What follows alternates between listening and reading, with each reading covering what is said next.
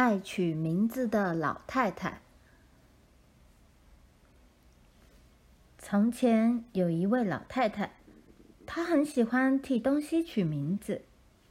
她叫她的旧车子贝奇，她叫她的旧椅子瑞德，她叫她的旧床铺罗珊，她叫她的旧房子克林。每天早上，她从罗山起来，坐在瑞德上面喝杯热可可，然后锁上客林，开着贝奇去邮局。她好希望有人寄信给她，但是她收到的只有账单。老太太从来没接到人家写给她的信，因为她的朋友都比她先离开这个世界。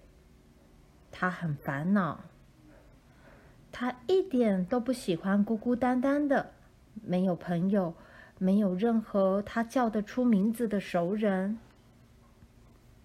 所以他开始替东西取名字，而且他只替会活得比他久的东西取名字。他的车子贝奇性能非常好，他的椅子瑞德一向很坚固。他的床罗珊也很耐用，从来不会发出嘎吱嘎吱的声音。而他的房子克林耸立在那儿，足足有一百多年了，看起来就像二十年的房子。老太太从来不需要担心她会活得比这些东西久，她的日子就好过多了。有一天，老太太在屋外帮贝奇洗澡，还一边跟贝奇说：“克林可不喜欢被看到身边的车子脏兮兮。”这时，一只害羞的土黄色的小狗来到老太太的前门。老太太没替门取名字，因为她两个门栓已经生锈了，她觉得那扇门大概不久就会坏掉。那只害羞的小狗摇摇尾巴，看起来有点饿了。老太太站在贝奇旁边，看着它一会儿。她说：“嗯。”她走进克林，从冰箱里拿出一块火腿肉，又走回屋外。老太太把火腿肉给了那只好饿的小狗，然后叫它回家。他告诉他，如果小狗搭上贝奇，一定会晕车。瑞德绝对不肯让小狗坐在他身上。罗山也不够宽，不能让小狗和老太太一起躺上去。除此之外，克林实在受不了狗毛。小狗只好走开了。隔天，小狗又回来了。老太太正好坐在瑞德上看有关干燥花的书。她看到窗外的小狗，她对小狗大声说：“回家去！”小狗看着她，摇摇尾巴。她又大声说：“回家去！”但是小狗一直摇尾巴。老太太注意到。他还是很饿的样子，所以他再去冰箱拿点东西。他给小狗一块起司和两片饼干，然后叫小狗回家。小狗走开了。那天晚上，老太太站在罗山旁边，把枕头拍松时，她想到那只小狗，她想。它真是一只很乖的小狗。他又想，它真是一只很漂亮的小狗。但是，它不能留下来。如果小狗留下来了，他就得替它取个名字。但是，小狗绝对不会比克林、瑞德、贝奇或罗珊活得更久。甚至他自己也可能活得比小狗久。他不想冒这个险，他再也不想比任何朋友都活得久。他以后还是会叫他回家去。每天，那只害羞的小狗都会来老太太的门边。每天，老太太都给他一点东西吃，然后叫他回家。小狗就会走开，但是隔天仍会回来。就这样过了好几个月，小狗越长越大，已经不再是小狗，而是只大狗了。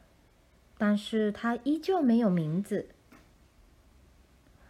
这段期间，老太太买了一个新的五斗柜，取名叫小毕；一台新的推车，取名叫阿兰；一个放在花园里的水泥猪，叫做巴豆。但是那只每天都来吃东西的狗，却还是没有名字。狗没有名字。老太太就不必担心会活得比它久，她觉得这样做实在很聪明。有一天，那只害羞的狗没出现，老太太一整天都坐在瑞德上面，望着前门。狗没来，老太太有点难过。第二天，狗还是没来。老太太开着贝奇到镇上到处找狗，但是找不着，老太太更难过了。再过了一天，狗还是没来，老太太觉得自己该做点什么了。她拿起电话，打给捕狗大队的人。老太太问。你们有没有抓到一只害羞的土黄色的狗啊？捕狗人说：“我们有一屋子害羞的土黄色的狗，女士，你的狗有没有带写着名字的项圈呢？”老太太难过的说：“没有。”她挂断电话。老太太坐下来。想着那只害羞的土黄色的狗，它没有带写着名字的项圈。不管它现在在哪里，没有人知道。它每天都会来老太太的家，老太太每天都会喂它东西吃，然后叫它回家。生活本来就应该一直都是这样。但是这只害羞的。土黄色的狗没有带项圈，没有名字，所以永远没有人会知道这些事情。老太太决定了，她锁上克林，开着贝奇去捕狗大队。他告诉捕狗人：“我来找我的狗。”捕狗人问狗的毛是什么颜色，他说。土黄色。他问狗几岁了，老太太说：“差不多一岁。”然后他问狗叫什么名字。老太太想了一下，她想起所有那些已经过世的亲爱的老朋友，仿佛看到他们微笑的脸，记起他们亲切的名字。他想到自己能够认识这些朋友，实在很幸运。他觉得自己是个很有福气的老太太。